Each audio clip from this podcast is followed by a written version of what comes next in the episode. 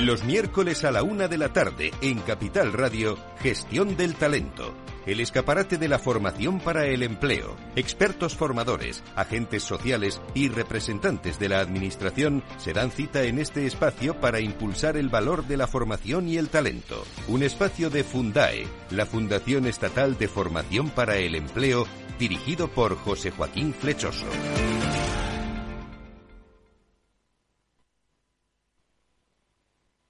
Cada día abres el grifo y sale agua. Es un gesto cotidiano que se hace sin pensar, pero que implica detrás una gestión operativa avanzada y la entrega de profesionales comprometidos. En Akbar mejoramos el futuro de las personas gestionando el agua y los recursos naturales de forma sostenible. Akbar patrocina este programa.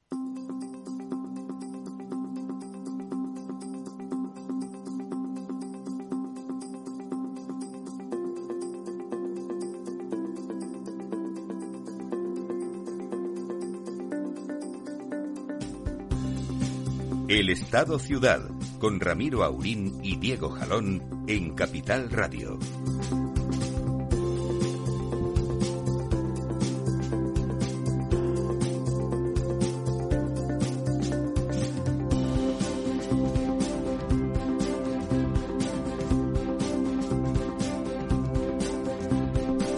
Muy buenos días, amigas y amigos.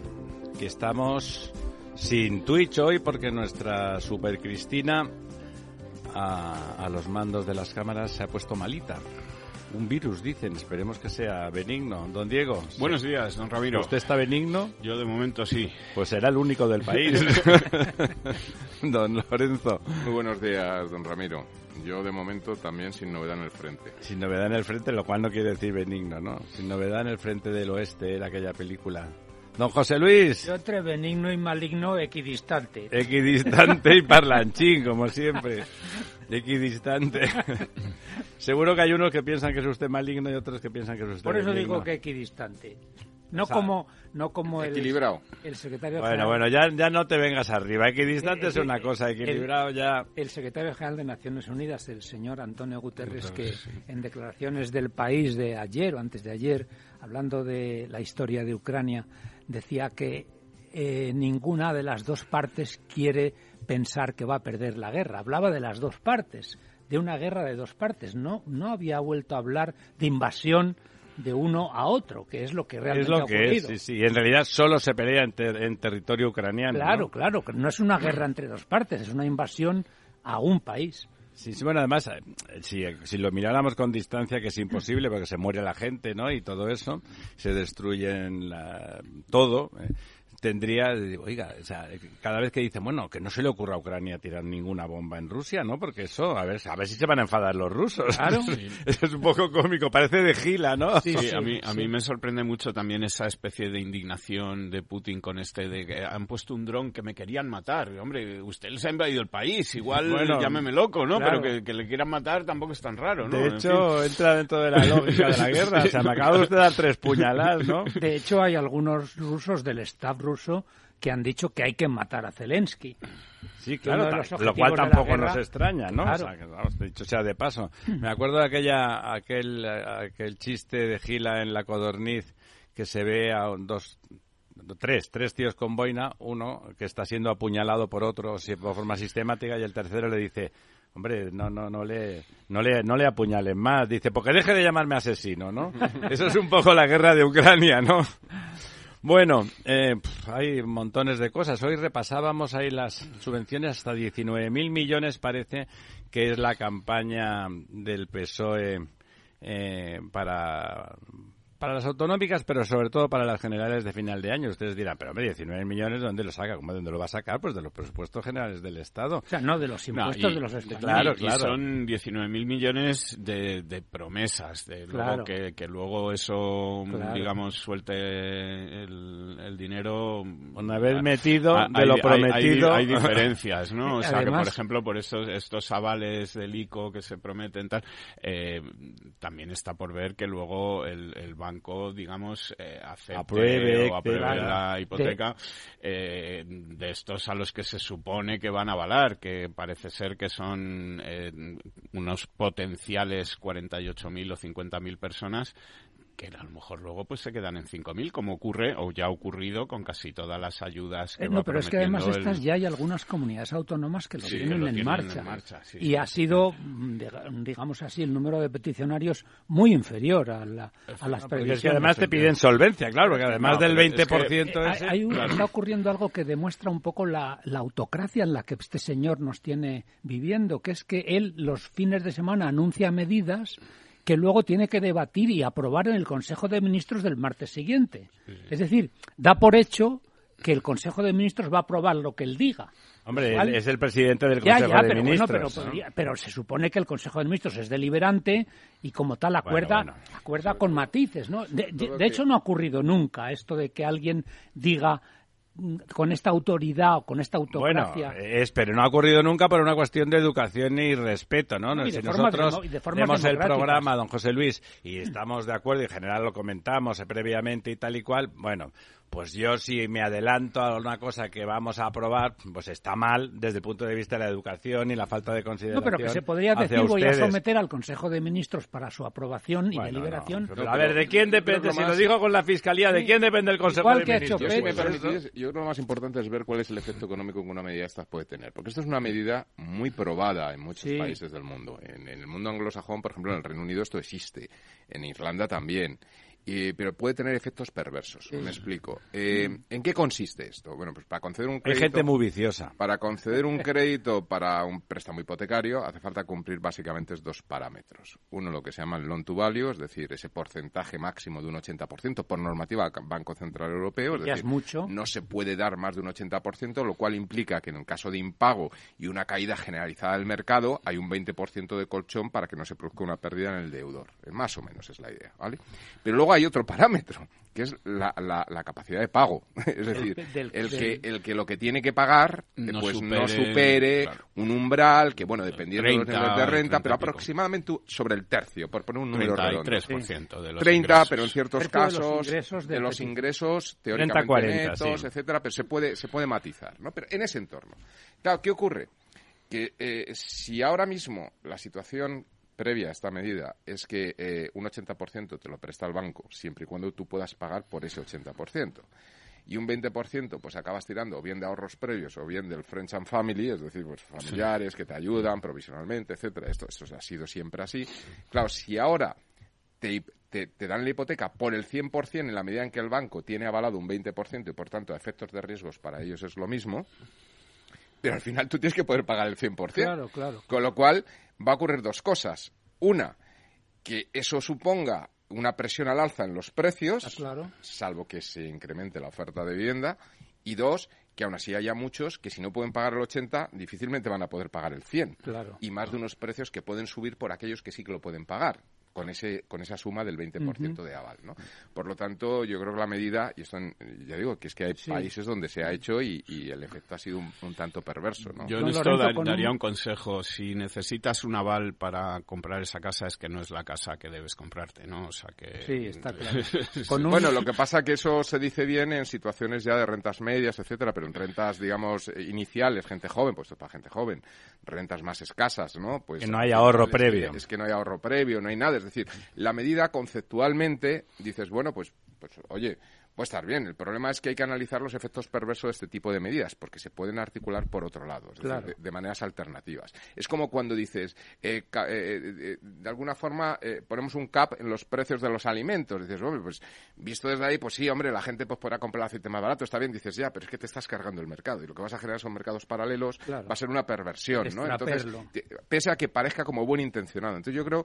pero fíjate que además hay un matiz que va en la línea de lo que has comentado, Lorenzo, la crisis famosa del 2007-2008 que comenzó en Estados Unidos con las hipotecas subprime. Bueno, era eso, la subprime. pero perdona, no, no solamente era eso, es que en España las cajas de ahorro aumentaron el crédito hipotecario una barbaridad, que realmente el Banco de España después lo ha dicho. Y hasta ese punto fue así. Y los cubrían con personales. Pero hasta ese punto fue así que en los países europeos, y a, partir de ese momento, la valoración que se hace de un inmueble para conceder un préstamo hipotecario es lo que se llama el valor en catástrofe.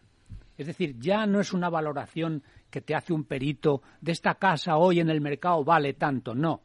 Vale, en catástrofe valdría tanto, porque el banco ya no quiere arriesgarse a dar una, a dar una hipoteca en un porcentaje sobre la valoración de la casa cuando el mercado se hunde, que es lo que pasó en Estados Unidos y es lo que pasó en España.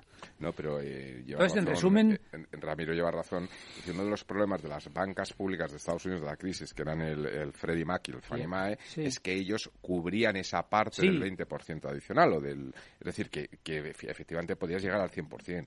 Aquí en España eso se copia y se trampea. Se trampea a partir de mm, préstamos paralelos personales. Y sobrevaloraciones de las... Sobrevaloraciones. No, y además en el caso norteamericano, como sabéis, el tema fueron los derivados. Es decir, las casas, las, las, que prestaban los préstamos, empaquetaban esos préstamos en unos títulos. Sí, los, los Perdón, y esos títulos, las agencias de rating sobornadas les daban una calificación triple A, con lo cual la gente compraba esos títulos. Pero claro, todo era falso que conste que en el caso de España eh, la crisis hipotecaria no fue tal. ¿eh? Desde luego se infló todo, muchísima gente cogió. Entonces lo que pasa es que cortaron de pegaron un frenazo en seco en medio de la autopista con todo tal, frenaron los camiones de los bancos porque los conductores de ah, esos camiones pues no eran precisamente tal y hubo una catástrofe en cadena que no hubiera pasado en España, no hubiera pasado ni de coña de esas dimensiones si se hubiese hecho una salida tranquilita gradual y tal gradual, suavecita, hubiese pagado casi todo el mundo, se han vendido miles y miles de pisos al 20, al 30 y máximo al 40% de su valor precios que los compradores iniciales hubiesen podido sufragar tranquilamente. O sea, el, toda la crisis hipotecaria, ya se lo digo yo. 50.000 pisos del Banco Malo de Sareb son la cola de ese asunto. Pero que se han vendido los demás a precios tirados. Sí, pero, ¿eh? claro, pero, pero se los han vendido a precios tirados a, fondos de inversión. Sí, sí. Que esos precios, incluso algo más altos a los propios, a los que eran titulares, no hubiesen tenido ningún problema el 90% Evidentemente, evidentemente. se hizo una gestión pero nefasta. La consecuencia, digamos, la lección de todo esto es que hubo una sobrevaloración de los pisos, del Sí, sí, lo hubo, lo hubo, eso es cierto. Eh, que la hubo en Estados Unidos y que la hubo en España. Yo, yo recuerdo con, en, en, entornos, en oficinas bancarias, viendo a un señor, trabajadores, tal, que trabajaban la pareja en tal, y que, el, y que bueno, eran gente sensata, pero los trabajadores suelen ser conscientes de las limitaciones que tienen con sus sueldos, les parecía que llegaban, y como tenían más dinero para darle a ese señor, le decían, bueno, además te, te, doy un coche y te doy allí. al consumo. Y tal, y yo me acuerdo de haber comentado, oye, pero este señor así va a pagar, fíjate, si su señora esposa se queda sin empleo, con lo que le queda, hombre, las va a pasar canutas, pero va a pagarte. como le des, como le des más a la que le pase así, de, pues ya no va a poder eso fue una realidad, pero también hay casuística contraria, ¿eh? O sea que hay un poco de todo. No, claro, había gente que quería, claro. No, es que había gente que, que, que, también ha habido esa casuística. Es lo normal, la gente que se compraba, que se compraba tres o cuatro casas al mismo tiempo para no subir en CIRBE, es decir, tú pasas, de casas que puedes pagar teóricamente. Imaginemos que yo puedo pagar a una casa 200.000 euros, un préstamo, ¿no? Y yo cojo y solicito a cuatro bancos distintos para cuatro casas de 200.000 euros distintas, cuatro hipotecas. Me los van a conceder a las cuatro. Si yo firmo todas dentro de un plazo de una semana más o menos controlada, no me suba a CIRBE. Ninguna sabe que me están concediendo los otros bancos. ¿Y por qué lo hacían? Pues venían al negocio y dice, yo lo compro por 200, lo vendo por 250, multiplico por cuatro y se apalancaban y al final reventaban. Pero ahora hay un eso, registro... Eso no fue la generalidad. Bueno, hubo, hubo, hubo casos Ahora hay un registro, no lo sé, corregirme por favor, creo que hay un registro que haría que esa operación sería imposible. Es decir, tú ahora vas a pedir un préstamo hipotecario a un banco por un bien inmueble y, hay un registro bastante. Pero yo no digo del mismo inmueble, digo de, distintos ah, inmuebles. inmueble. No, no, no. Sigamos, chicos. Eh, otra cosa interesante antes de que. Bueno, no, hablamos de eso después. Vamos a repasar los pantanos. ¿Cómo tenemos el agua? Pues eh, mal tirando a, peor, ¿no? Eh, sí, llevamos ya varias semanas diciéndolo. En fin, ya es un poco repetitivo, pero bueno, esta semana creo que se acelera además un poco la pérdida de agua. Perdemos 406 hectómetros cúbicos mm. cuando las semana pasada fueron en torno a 300. Eso suele pasar, ¿eh? Perdemos un 0,72%, estamos en el 48,90, que son 20 puntos porcentuales menos que la media de los últimos 10 años, que era del 68, y son 11.000 hectómetros cúbicos menos ¿no? que, que la media de los últimos 10 años. Estamos ya por debajo de los registros del año pasado, desde hace dos o tres semanas. Eh, la curva del año pasado todavía esta semana seguía subiendo, ya empezaba a bajar eh, la semana que viene o la siguiente ya empezaba a descender, pero es que la nuestra, la de este, nuestras son todas, pero la de, la de, este, este año, eh, viene descendiendo desde hace ocho o nueve semanas, desde hace ya dos meses. ¿Y nuestras cuencas estrella?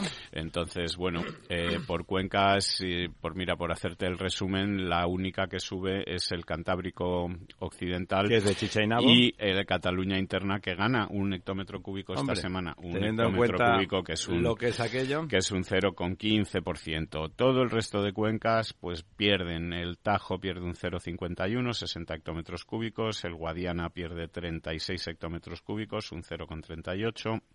El Guadalquivir pierde 14 hectómetros cúbicos, un 0,17. El Ebro pierde 119 hectómetros cúbicos, que es un 1,49, casi un 1,50.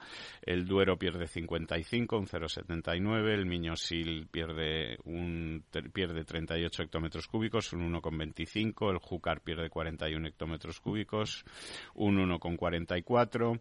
El Guadalete Barbate pierde 39, así, etcétera, etcétera. El Tinto, Diel y Piedras, que teníamos interés eh, últimamente, pues se queda igual que, la semana pasada, ni pierde ni gana, y sigue situado en el 68,69%. ¿no? es curioso que la cuenca que más reserva tiene es precisamente la que al lado tiene la mayor demanda de agua. Efectivamente. Ahora las únicas cuencas que superan el, bueno, que superan el 50% de las grandes cuencas son Tajo, Duero eh, y eh, Miñosil y bueno, Miñosil y Júcar, si consideramos el Júcar una gran cuenca que ya, bueno, es, mediana. Es mediana. Las demás ya están en el 50 por debajo, es decir, Guadiana, Guadalquivir, Ebro están en el 50, eh, y bueno, Mediterránea Andaluza en el 36, Guadalete Barbate en el 26, etcétera. Como decíamos estas semanas pasadas, el campo eh, se está movilizando porque le va la vida en ello, ¿no? O sea, no hay, no hay ninguna... Tenemos, tenemos además sobre esto noticias de las presas que se iban a derribar, una de ellas... Es lo que le iba a decir, oye, una presa vacía, pues si no sirve para nada, la derribamos. ¿Me dejáis hacer un comentario? No, ahora se lo dejo. Sí, bueno, eh, eh, rápidamente, dos, dos presas que estaban ahí en, en entredicho, bueno, en posibilidad de derribo, una es la de Valdecañas, esta de... Valdecaballeros. Valdecaballeros, perdón. en, en la Junta, la Junta de Extremadura ha dicho que se opone frontalmente a este derribo. Que claro, claro, están viendo que la opinión no está siendo Va a dar eh, un informe negativo al impacto medioambiental del derribo de la presa. En fin, eh, Fernández Vara ha hecho unas declaraciones muy duras, eh, hablando de disparate la decisión del Ministerio tal, y parece que el Ministerio está mm, dispuesto a recular siempre que la Junta de Andalucía se haga, de Extremadura se haga cargo del mantenimiento. También, eh, por otro lado, teníamos la presa en, Teruel, que eh, ahí como el gobierno de los Toranes, el señor Lambán no ha dicho nada, pues parece que siga adelante no, el, también, también el, derribo. puede que vayan a regular. Y tenemos una buena noticia, que es que hay una presa en Granada que se llama la presa de Rules, la famosa presa de Rules, que le faltan eh, todos los distribuidores. está la presa, pero el agua de la presa no se lleva a ningún lado, no va a ningún lado porque no se han hecho las infraestructuras para, para regar, eh, que es una zona de Granada, además, donde hay gran cantidad de agricultura, pues de aguacate, de kiwi, rica. de eh, agricultura de alto valor añadido. Y parece ser que por fin el gobierno se ha venido a cerrar o a firmar un acuerdo, al menos por una pequeña parte de esas infraestructuras con la Junta de Andalucía, lo que va a permitir permitir que en algún momento, cuando se hagan empezar. estas, empezar a poder utilizar el agua de esta presa, pues que está ahí y que no que no, se, hace el la pospresa. Que no se hace. Sí, no, quería decir que, que fijaros el despropósito de estas cuestiones, que realmente las, las órdenes de derribo de esas dos presas que has mencionado provienen de que se ha acabado la concesión que dio lugar a las presas, la concesión administrativa. Sí, sí, sí. Es decir, no tienen en consideración otro tipo de factores más que una cuestión meramente burocrática. oiga, se ha acabado la concesión. En lugar de la funcionalidad de la En lugar de la funcionalidad o la necesidad que en este momento tiene. Se ha acabado la concesión y por eso el Ministerio a la Junta le dice, sí, no la derribo si tú te haces cargo del mantenimiento, porque la concesión aseguraba el mantenimiento a la concesionaria, que en este caso era Iberdrola, y en los toranes no sé quiénes. Entonces, fijaros la, cortedad de miras de, digamos, de una política, de una no política hidráulica, que derriba presas porque se acaba una concesión administrativa. No, es aprovechando, ¿sabe qué pasa, don José Luis? es que es aprovechando que se acaba, la idea, la idea es tirar todo lo que se puede. Dejarme que os lea una noticia de las provincias, un periódico Valencia hoy, que dice el gobierno envía a Portugal más del doble del agua del Tajo acordada mientras recorta el trasvase a la comunidad. España remite a su vecina de media 6.616 hectómetros cúbicos del río, supongo que será al año, cuando lo establecido son 2.700, a la vez que reduce en 100 hectómetros cúbicos la cantidad que llega al sureste español. Claro, es realmente, realmente... No, ¿qué es lo que muestra esto? Que no hay política hidráulica. Sería ridículo si no, si no fuera patético, pero, pero ¿cuál es la historia? Que es un poco lo mismo que pasó con los trenes de Cantabria, que no hay política hidráulica. Es decir, la, la Confederación del Tajo está siguiendo el convenio con Portugal y como le sobrará agua, pues la envía y, la, y, y, el, y el Segura se queda sin agua. Pero no hay nadie que esté mirando las dos cosas al mismo tiempo. Sí, no ve que, claro que lo están mirando, porque Murcia no vota al gobierno. No, pero que no existe a nivel técnico. Y ya está, y Castilla-La Mancha sí. pero que no existe a nivel técnico un organismo supra confederaciones hidrográficas que estuviera haciendo el balance hidráulico. En la, propia Confederación del Tajo hay unos técnicos formidables, además una de las que ha tenido tradicionalmente grandes técnicos y que saben perfectamente eso. O sea, es directamente una venganza política indecente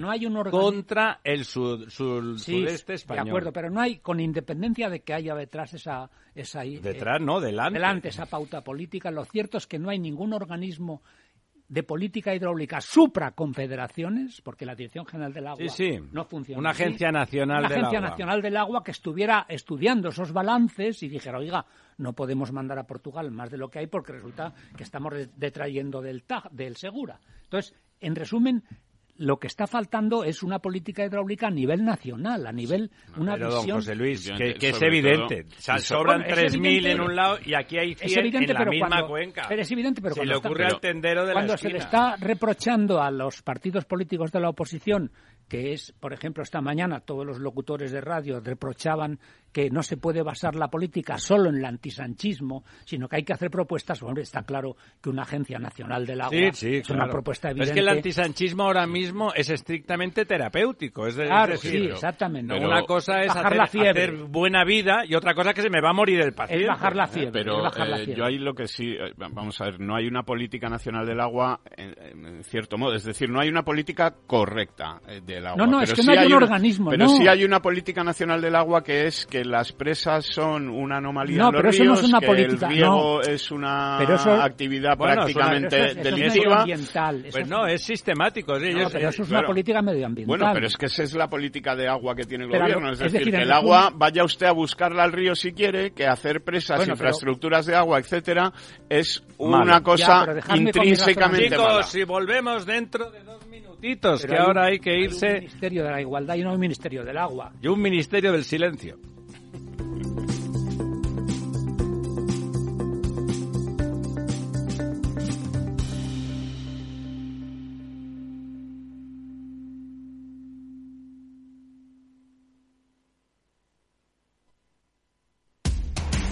Información, análisis, previsiones, recomendaciones, todo lo que necesitas saber para tomar tus decisiones de inversión en Mercado Abierto, de 4 a 7 de la tarde con Rocío Arbiza, Capital Radio.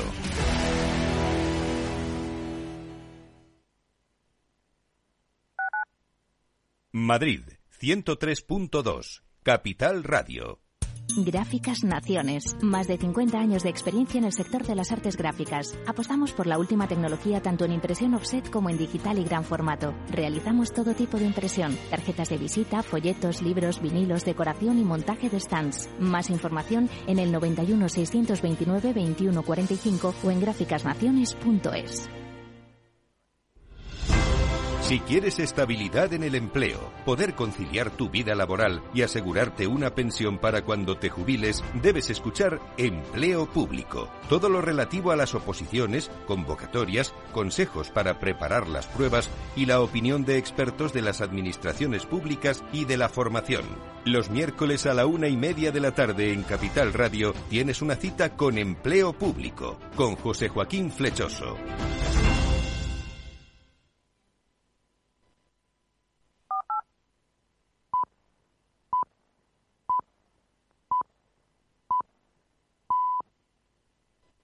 El Estado Ciudad, Capital Radio.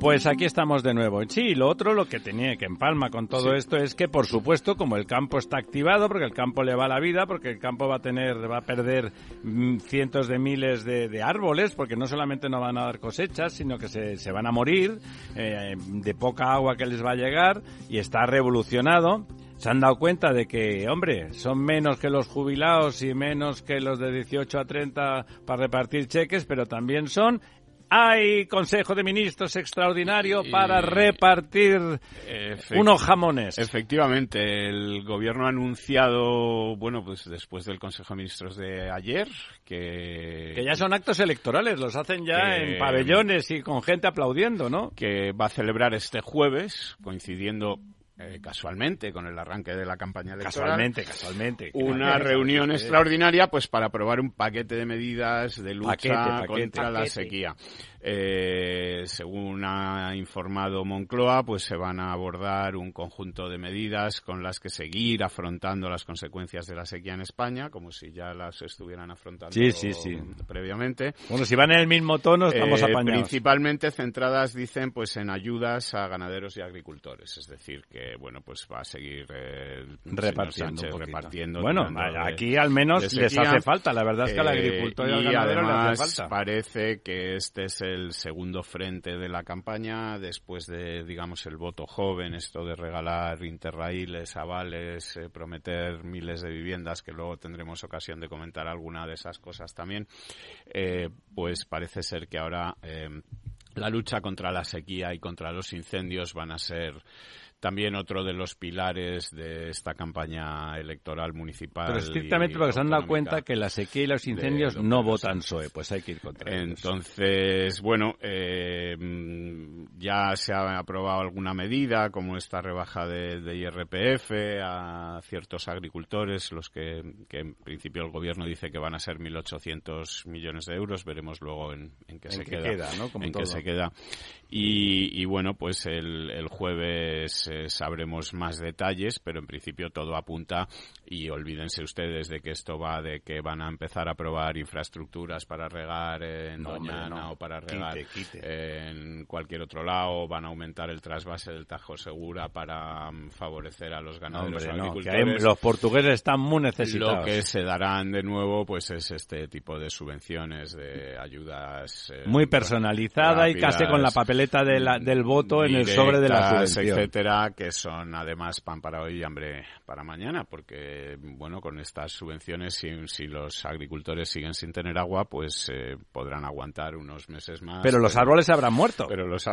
como dice usted, los árboles habrán muerto, el negocio se habrá terminado y tendrán que dedicarse Quizá a lo de los cosa. árboles es de las cosas más eh, más materializables de, de, la metáfora del huevo, de, de matar de la gallina, de darle una gallina que dé huevos o de darle un huevo cada día hasta que se me caben los huevos, ¿no? cuando no haya árboles, no hay agricultores. ¿eh? Replantar árboles, además de valer un dinero, tarda años en... Replantar árboles. Cuando eso se acabe hay que replantar árboles y hay que replantar agricultores claro, claro. Se acaban dedicando a otras cosas. Claro, claro, porque hay que comer y pagar las facturas, cosa que el señor Sánchez no tiene problema. Va a pasar con la construcción, que tienes que acabar replantando obreros, albañiles. ¿no? Sí, sí, que no hay. Sí, hoy, hoy, hoy eh, decía el, el, presidente de la patronal de la construcción que para construir esas 183.000 viviendas, él también se reía un poco de las 183.000, pero bueno, él hacía el número, decir, para construir 183.000 viviendas nuevas, poniendo que cinco personas construyen una vivienda, harían falta en torno al 800, 900 mil nuevos empleos. Los que estaban en el 2004, claro. La, en la construcción, ¿no?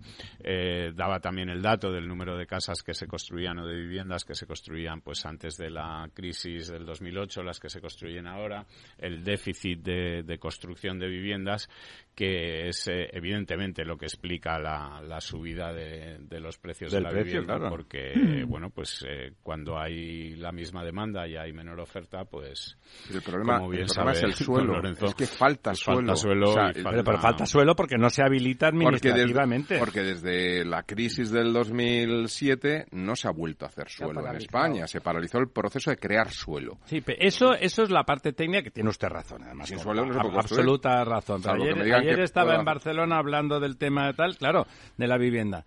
Se han retirado el 50% de las viviendas de alquiler en Barcelona. Entonces, un, chico joven, hablábamos con un chico joven, con trabajo, con una nómina normal de 1.400 euros, que no aspira a tener un pisazo, sino un pisín, ¿no? Una cosa, que está dispuesta a compartirlo con un amigo y con la novia a ratos perdidos, o a ratos ganados, vaya usted a saber. Eh, resulta que va allí, tiene tal, cumple lo que hablábamos antes. Pues mira, es el 36% de mi sueldo, como tampoco tengo aspiraciones, nada, no tengo hijos, o sea que mis necesidades son ajustables, ¿no? O sea, este mes no bebo, eh, para entendernos. Bueno, entonces resulta que cada piso tiene seis ofertantes y subastan ya no a precio, porque si no se quedarían sin cliente, pero sí a condiciones de garantía. Y entonces dice, bueno, no, yo tengo un piso porque me avalaron la familia, familia solvente, no mis padres, sino familia solvente, que estaba dispuesto a avalar, bueno, dice, bueno, era para pagar, como vieron que te quería pagar una cosa que me costaba 600 euros, volvemos, pues lo podían, entendieron que iba a hacer. Ramiro, volvemos a mirar al vecino. Esto ya ocurre y es un problema que tuvieron que cambiar en Irlanda, por ejemplo. En Irlanda ponían la limitación de Cataluña de un 30%. Las nuevas promociones tenían que ser vivienda pública. ¿Qué pasaba? Que los promotores no promovían. Punto. ya, está. ya está. ¿Qué pasaba? Que no había vivienda. Y como no había vivienda, ¿cómo se alquilaban las casas? Eh, yo viví cuatro años en Irlanda y sufrí esos procesos con tenders, con, subastas. Y las subastas, ¿qué es lo que hacían? Pues tener en cuenta todo tipo de condiciones, de, desde si tenías perrito o no, así no sé cuántos, no sé cuántos, y al final no hay vivienda y los precios se disparan. maneras, se disparan en B, además. Eh, no sé si recordaréis que el señor Errejón, uno de los políticos fundadores de Podemos y ahora en, creo que está en Más Madrid, le concedieron una, un proyecto de investigación, la Junta de Andalucía, cofinanciado por el FEDER, hace unos años, que trataba sobre cómo enfocar el problema de la vivienda en Andalucía.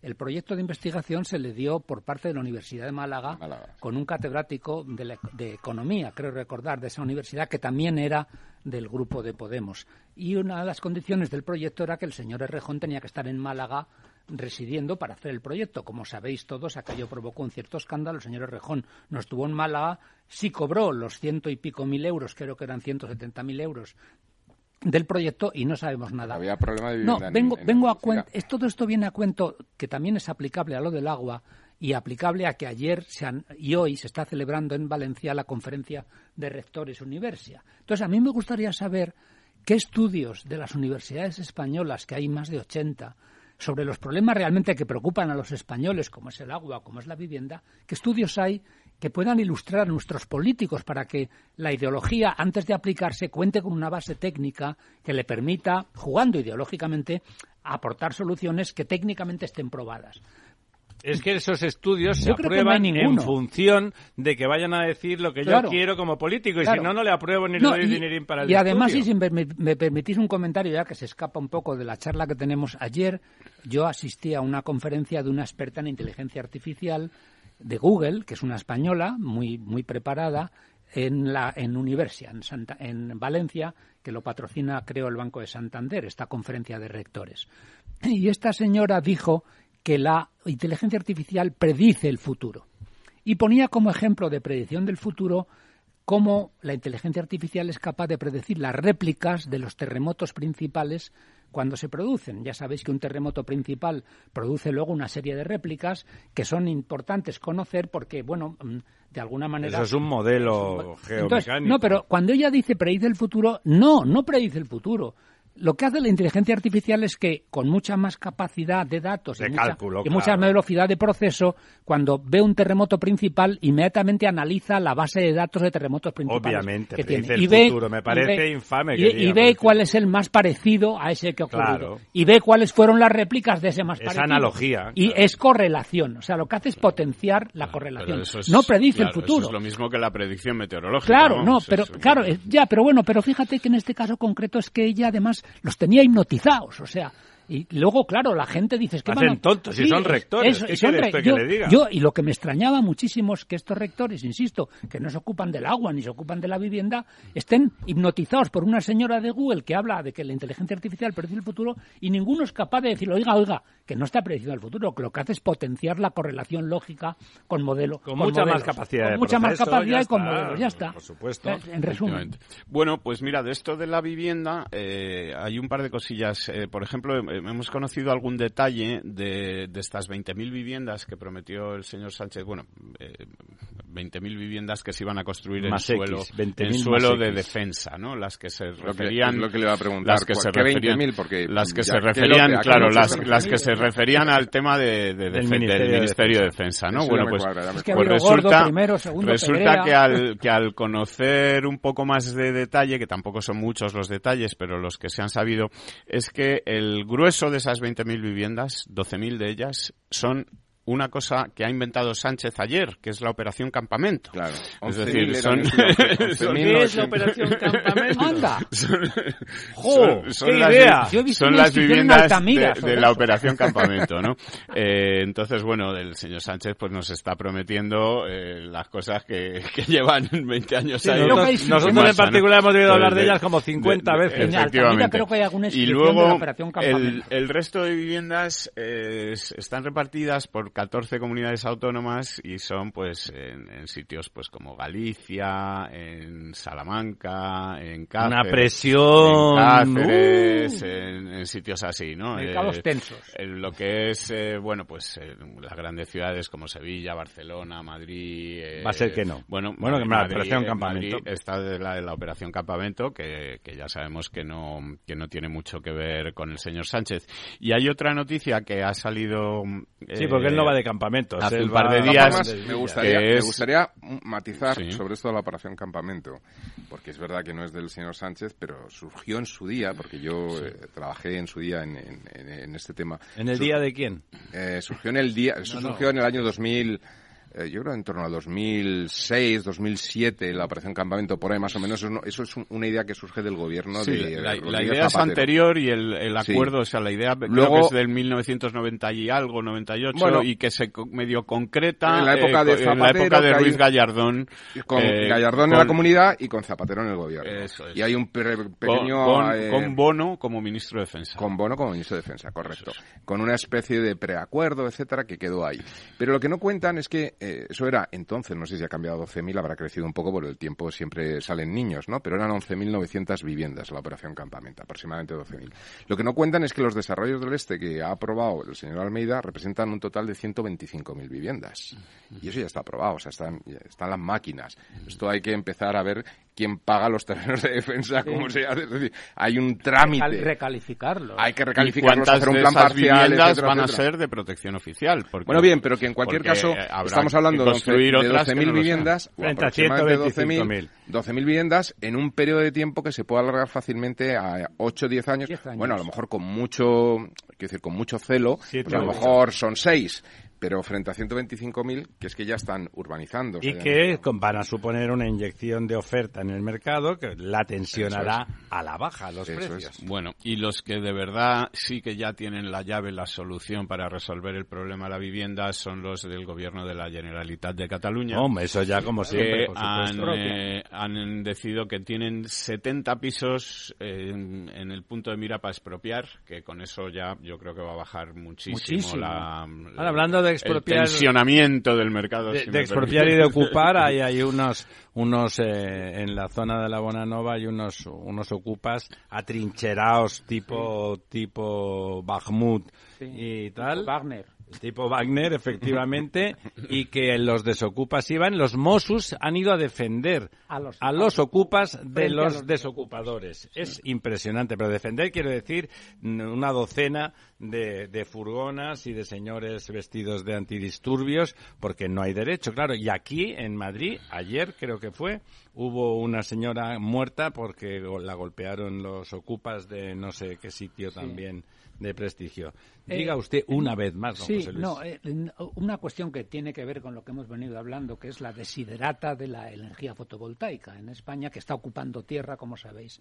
Este fin de semana el Financial Times daba un dato que para mí fue absolutamente sorprendente, y es que la cola de conexiones pendientes de fotovoltaica, sí, eso es tremendo. en España es de 170 gigavatios. La potencia total instalada... Explique lo que es la cola, o sea, que para enchufarse no es tan fácil enchufarse, aunque tenga usted un campo maravilloso. Pero, antes de nada hay que decir que la potencia total instalada en España en generación de energía eléctrica, nucleares, combinados, gas, hidráulica, carbón, que alguna hay, etcétera, es de 110 gigavatios. Bueno, pues la cola, es decir, las que están pendientes de conectarse, que ya tienen autorización, pero están pendientes de conectarse, solo fotovoltaicas y eólicas en España, es 170 gigavatios. Es decir, casi el doble que la potencia instalada. ¿Qué es lo que está ocurriendo? Que claro, los derechos de quien, quien engancha es Red Eléctrica, que es una empresa pública. Los derechos de conexión que hace algún tiempo valían una cantidad, ahora valen el triple. Claro, es un mercado persa. Es un mercado persa porque además el gobierno a finales del año 22 publicó un decreto paralizando los concursos de conexión. Celebraban unos concursos de conexión, las empresas se La pregunta buena es, ¿quién tendrá los derechos de conexión si se ha parado esa concurrencia? Pero fijaros, cuando a veces se nos habla de la transición energética, de las ventajas de las renovables, de la eólica, que son ciertas, y de la fotovoltaica, detrás, cuando uno se pone a trabajar funcionalmente en conseguir que eso sea así, aparece esta historia aparece que en este momento... que usted da la explicación, es un problema burocrático. bueno, y no solamente burocrático, yo creo que es que hay un problema de capacidad de la red. Claro, claro, que, no, habría que hacer una red nueva. Hay que hacer una, red, nueva, que no da abasto para enchufar toda esa energía, que realmente eh, va a hacer falta si queremos quitar, digamos, de, la ecuación toda la energía que se genera con la gasolina y el gasoil de los depósitos de los coches, ¿no? Entonces, eh, y además, curiosamente, en este caso, la cola, es la cola de, es mucho mayor en el Reino Unido Fijaros, la lista de espera, para que la, espera, la lista de espera de conexiones que hay que realizar para poner en marcha esas instalaciones fotovoltaicas y engancharlas a la red, en el Reino Unido es de 257 gigavatios y el Reino Unido tiene una potencia instalada más pequeña que España. Tiene, lo que pasa que produce la diferencia entre potencia y energía es que la potencia instalada cuando produce las 24 horas del día, que no es renovable, que no es renovable, produce las 24 horas del día, que es generalmente las que consumen combustibles sólidos, pues evidentemente genera más energía. Claro, claro. esa es la explicación de por diferencia entre en, realidad y en potencia. más eficaz. producen más energía con la misma potencia o con menos potencia. En el Reino Unido todavía es mayor la cola y en Italia también hay una cola enorme. Es decir, que, la, digámoslo así, la desiderata de la energía renovable está produciendo circunstancias como estas que aparecen anomalías funcionales. Anomalías funcionales que aparecen después y a las que de momento no parece que haya ninguna solución. Se han congelado las conexiones con lo cual se han paralizado en cierta forma las inversiones en este tipo de energía y los derechos de conexión se han multiplicado de 110.000 120.000 euros que costaban a 300 o 400 José Luis a ti no te da la impresión viendo todo esto que, que esto de la transición energética es una cosa que, que se ha pensado que sería muy chulo hacer pero no se ha pensado cómo. Cosas muy chulas son cosas chulísimas. una cosa chulísima, pero que no hemos pensado, vale, pero vamos a poner a gente que sepa a, ver cómo, se hace esto, ¿no? Sí, sí, no, y sobre todo algo que, que, generalmente creo que la política es el esencial, que es conocer las mejores prácticas, las best prácticas. ¿Quién ha metido la pata y quién lo ha hecho bien? Vamos a intentar copiar. Hay que estudiar claro, eso. hay que estudiar mucho. Porque... Qué pesado que es usted, José Luis. todo el mundo estudiando, Mira, en, este sentido se ha, se ha, publicado esta semana un estudio de la Universidad de Oxford, que no es la Universidad de Minnesota, Otro que a estudiar. La, la Universidad de Oxford, que se llama eh, en inglés, bueno, la carrera para reemplazar eh, el, para, The Race to Replace. La, carrera, la carrera del reemplazo, ¿no? Que es eh, la economía que hace falta para que eh, las renovables puedan sustituir eh, el gas que nos llega la de carrera de correr que nos llega de Rusia, ¿no? La economía del uso de renovables para liberar a Europa del gas ruso. Sí, hace falta invertir. Entonces, lo que concluye este informe es que la inversión total para sustituir el hidrocarburo de Putin sería de 811.000 millones de euros eh, de aquí a 2020. Esos son dos consejos de ministros de A 2028, ¿no? dos o tres. Eh, Como diría Chiqui, ¿eso que, es un dinero, ¿no? Dos o tres eh, consejos y, de en, y en esta cantidad, pues ya está incluido el gasto previsto de 299.000 millones de euros, que es lo que la Unión Europea tiene previsto. Es decir, que harían falta unos 512.000 millones de euros más adicionales para, digamos, este objetivo, que es de aquí a tres años. Es decir, que no es una cosa para dentro de 20, sino sino para allá, ¿no? Entonces hace es falta evidente que vamos a, la no realización de esos planes. Según este informe, que además eh, prevé no solamente eh, todo esto que estamos hablando de inversión en energías renovables, su conexión a la red, nuevas redes de distribución, etcétera, sino además la sustitución, pues, de todas las calderas de gas por bombas de calor en todos que los son unidades individuales, etcétera, etcétera, etcétera. Y aunque está aquí eh, un buen economista, hay un efecto perverso de eso que es la ocupación de suelo agrícola productivo de, de, alimentación por paneles fotovoltaicos. Que claro, eso. Bueno, puede, puede ser el suelo muy productivo o por, en suelo no tan productivo. Si se hiciera bien, Pero generalmente al, al, al agricultor que lo está pasando mal y que ha visto este año que no tiene agua y que llega, llega uno y le dice, oiga, le voy a dar a usted tanto dinero si me alquila la tierra, simplemente alquilarme la tierra para poner unos paneles, firma un contrato y el tipo ya paraliza la producción de manera que hay un tiene un ingreso seguro que no anda dependiendo y no se tiene que levantar por la mañana a las 8 Y al final el efecto perverso es que como esa producción fotovoltaica no se puede enganchar, como hemos visto, deja la tierra en barbecho, ni produce electricidad ni produce alimentos. Qué bien. Bueno, si le dan dinero al agricultor, me alegro por él.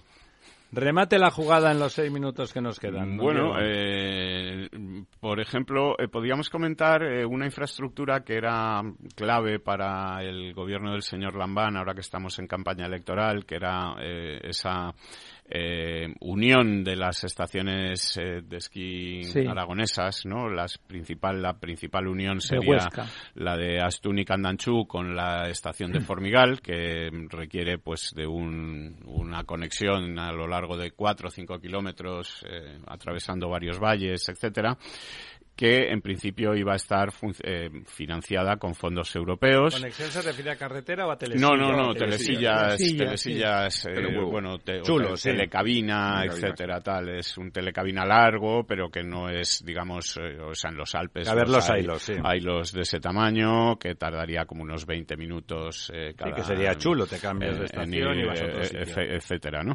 Entonces, bueno, esto que era una de las grandes apuestas del señor Lambán en, eh, bueno, más que nada también para quitarse esa espinita de que los Juegos Olímpicos eh, tuvieron ese fracaso. La, no recuperada corona catalana aragonesa. A causa de, claro, de la oposición o de la postura intransigente de Cataluña, etcétera.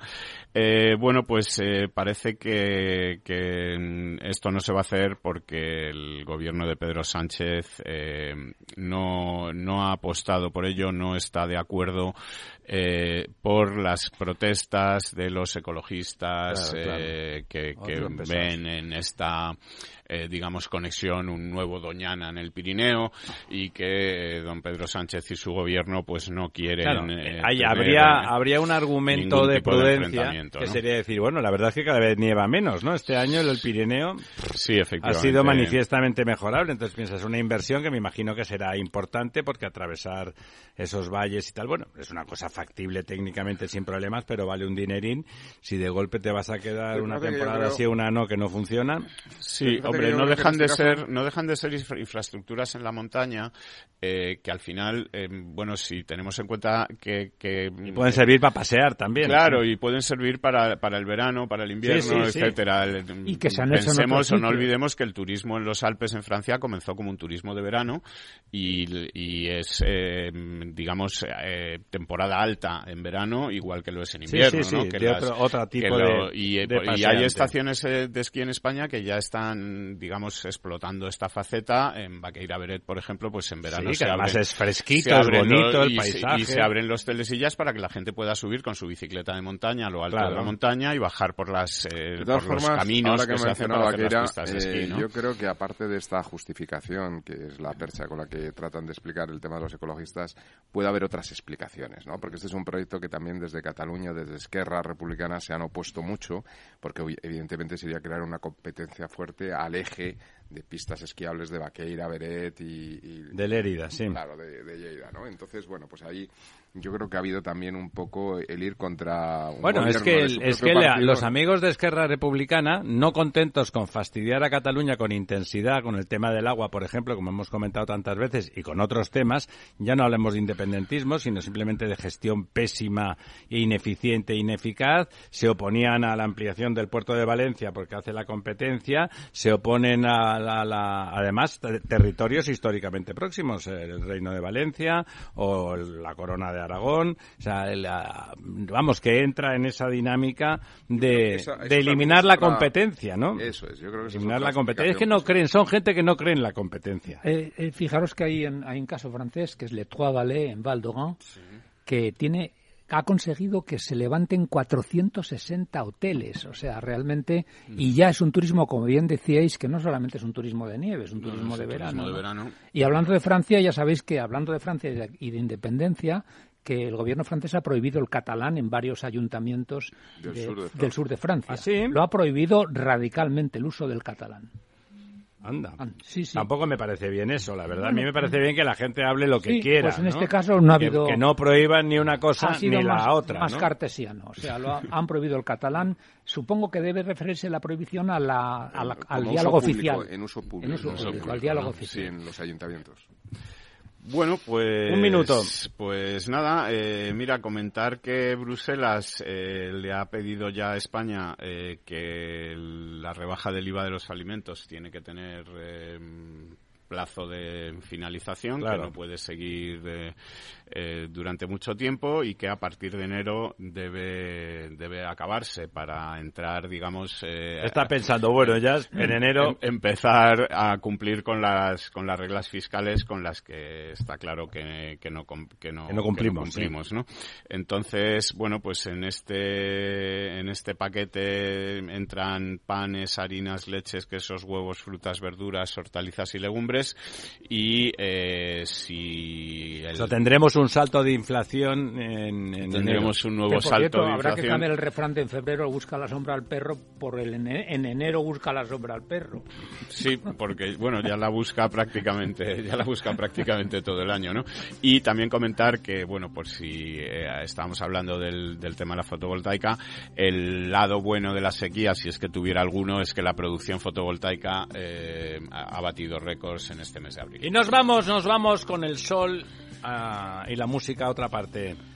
Don Félix al otro lado del cristal, don Lorenzo, don José Luis, don Diego. Amigos, esta noche, esta noche tenemos, por ejemplo, a, Boris Ezaguirre. Tenemos a Boris Ezaguirre esta noche en La Verdad Desnuda. Cada día abres el grifo y sale agua. Es un gesto cotidiano que se hace sin pensar, pero que implica detrás una gestión operativa avanzada y la entrega de profesionales comprometidos. En Akbar mejoramos el futuro de las personas gestionando el agua y los recursos naturales de forma sostenible. Akbar patrocina este programa. Nos gusta que las personas tengan opinión propia. Quienes aquí hablan también expresan su propia opinión. No representan la opinión de Capital Radio.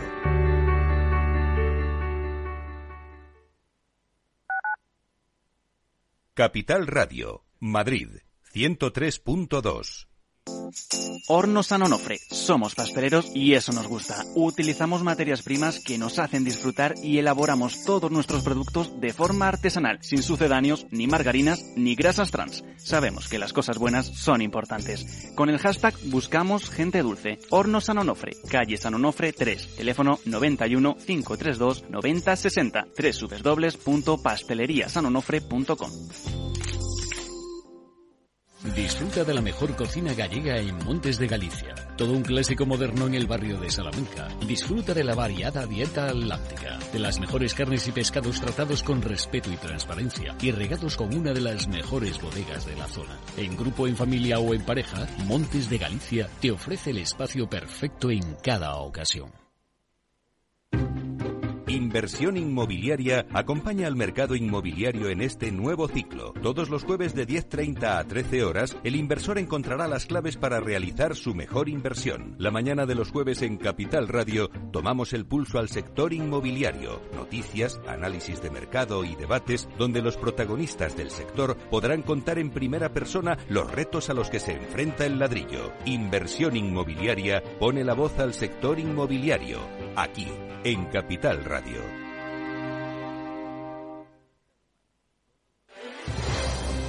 Si quieres entender mejor todo lo que rodea a nuestro sector alimentario, tienes una cita en La Trilla. Un gran equipo de especialistas te acercará a la actualidad económica y política desde el campo hasta la mesa. Conocerás sus principales innovaciones sin olvidar las producciones más tradicionales. Los sábados de 8 a 9 de la mañana con Juan Quintana la trilla de Capital Radio.